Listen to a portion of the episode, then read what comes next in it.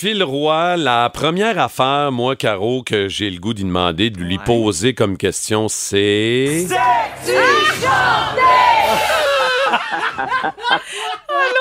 Salut Phil! Salut, ça va bien? Ça va très très bien. Faut que tu répondes, là. Ouais, c'est ça. Non, mais je veux pas le faire chanter non plus. Non, mais c'est parce que Phil, moi, honnêtement, j'ai eu un immense coup de cœur pour ton show pour qu'il s'est chanté à nouveau. Je, Ah, le- merci. je sais qu'il y aura une nouvelle saison, mais j'ai adoré regarder ça avec mon gars, ma blonde. Petit plaisir de famille.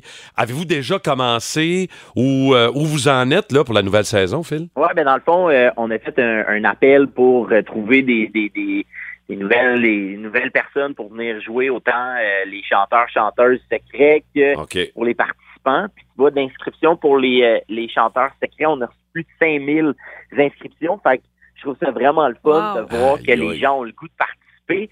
Puis euh, ont pas juste le goût de participer dans le but de gagner de l'argent, mais aussi le goût de participer dans le but de venir rire avec nous autres, de montrer leur talent, ou mais aussi de montrer leur euh, leur non-talent. c'est- vraiment trippant de voir que la réponse de, de, de cette émission-là est, est- aussi bien reçue. Fait que euh, on commence euh, la deuxième ou la troisième de mai finalement à tourner ça, puis ça va, c'est un, tournage qui va durer pendant comme six semaines. Fait En que, tout cas, euh, moi, ouais. je tiens à te dire, Phil, que j'ai rempli tout le formulaire. Moi, je voulais aller participer. Je capotais sur cette émission. Je trouvais ça vraiment drôle. Je trouvais ça le fun. J'ai tout rempli. Ça m'a pris vraiment beaucoup de temps pour à la fin me rendre. Puis t'étais là, hein? Oui, oui, j'étais Pour là. à la fin me rendre compte que puisque je travaille pour Bell Media, je peux pas participer. Malaise et frustration ici. Euh, sans blague, Phil, j'étais à ta première médiatique là, deux semaines. Premièrement, Ouais. Félicitations, gros succès. Bravo. Bravo, Bravo. euh, sérieux. Et les critiques sont unanimes. Puis ça, c'est rare. Tu sais, des fois, quand on, on sort Ouais. d'un show, c'est, tu sais, il y en a de, de tout genre. Toi, tout le monde s'entend pour dire drôle et touchant. Très important de le mentionner. Un nouveau Phil Roy aussi qu'on qu'on apprend à découvrir. Est-ce que c'est ce que tu souhaitais euh, comme commentaire pour ce deuxième one-man show-là, Philou?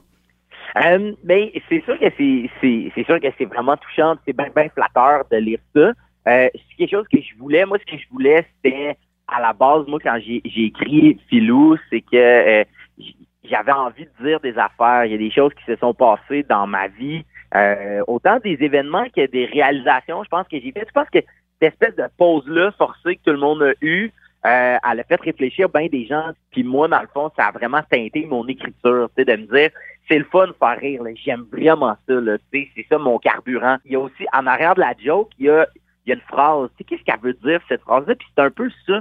Euh, à cette heure, ben, la, la vraie de vraie critique, euh, c'est c'est les gens euh, du public qui se présentent Ben oui. soir après soir dans les salles. Fait ben, je trouve ça vraiment le fun. Oui, parce qu'il faut le dire, Phil, pour ceux et celles qui n'ont pas encore vu ton spectacle, tu parles de sujets quand même plus sérieux, voire même Ouais. tristes, comme l'infertilité, euh, l'anxiété, par exemple. Puis tu as trouvé le moyen de raconter ça, de, de faire passer un message, puis d'être en humour. Pourquoi c'était important pour toi euh, de de- d'aborder ces termes-là, euh, ces termes-là dans ton show? Ben, parce que c'est des choses qui, euh, qui font partie de mon quotidien ou qui, Mhm. malheureusement, ont fait partie de mon quotidien. De, de parler de ces choses-là, ça aide à les guérir, puis ça aide à, les, à, les- à faire avancer les choses. Comme je dis dans le show, moi, je, moi, je suis quelqu'un de très ordinaire, là, qui a une vie bien, bien mollo. Puis, euh, je pense qu'il y a bien des gens qui... Je pense que ce show-là s'adresse aux gens qui ont des vies bien, bien mollo. Dis-moi donc, euh, Phil, avec qui tu as travaillé? T'as-tu une grosse gang, une gang d'auteurs, beaucoup de gens que tu consultes? Euh, t'es- T'es-tu un gars de gang pour monter un, un show comme ça ou t'es un gars plus réservé, plus en vase clos? Ah, ben, c'est sûr que je suis un gars de gang, mais je suis pas un gars de grosse gang, surtout pour un, un, un spectacle qui est aussi personnel. C'est 90% euh, des histoires, c'est moi qui les ai écrites. Un, un gars de gang, mais de petite gang. Phil, je j'ai pas le choix, j'ai le goût de t'en parler parce que t'es un gars intelligent qui s'exprime bien. Le dernier gala des Oliviers ont soulevé beaucoup de questions dans le milieu de l'humour.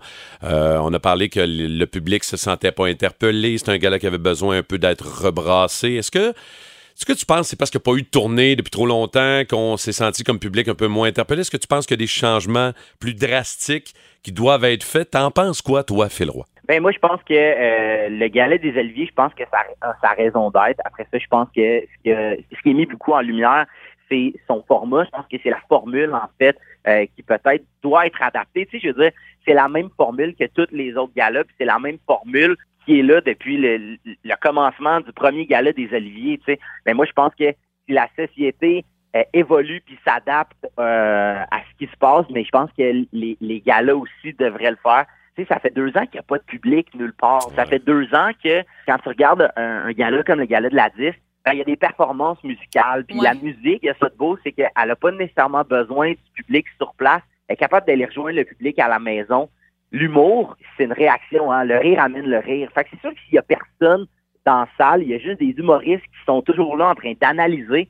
Des humoristes, ça crée des spectacles. Ça n'aime pas aller voir des spectacles. Fait que pour moi, les Oliviers, c'est un spectacle. Fait que c'est sûr que si ton public c'est du monde qui aime pas aller voir des spectacles. ça va, pas, ça va pas bien. En tout cas, Phil, on invite les gens à aller te voir et c'est pas parce qu'on te parle ce matin, je te jure, le lendemain de ta première, je l'ai dit à Marthe, j'ai dit, Marthe, il faut que tu ailles voir ce show-là. C'est vraiment très, très bon et tu viens nous voir plusieurs fois en Montérégie, euh, dont samedi à Saint-Jean-sur-Richelieu, un peu plus tard au mois d'avril à Saint-Hyacinthe, à Varennes aussi et vraiment plus tard, là, j'ai même pas le goût de le dire parce que c'est au mois de décembre puis j'aime pas la neige, mais tu vas être là en décembre à l'Étoile Banque, euh, à l'Étoile Banque nationale Louis de Brossard, philroy.ca pour les billets. Euh, merci beaucoup. Bonne tournée, mon Phil. Euh, amuse-toi. Contact avec le public. On le sent, t'en avais besoin. Oh oui. Ça transparaît quand on te jase. C'est le fun de te parler, mon Phil. merci, c'était vraiment le fun. Merci beaucoup.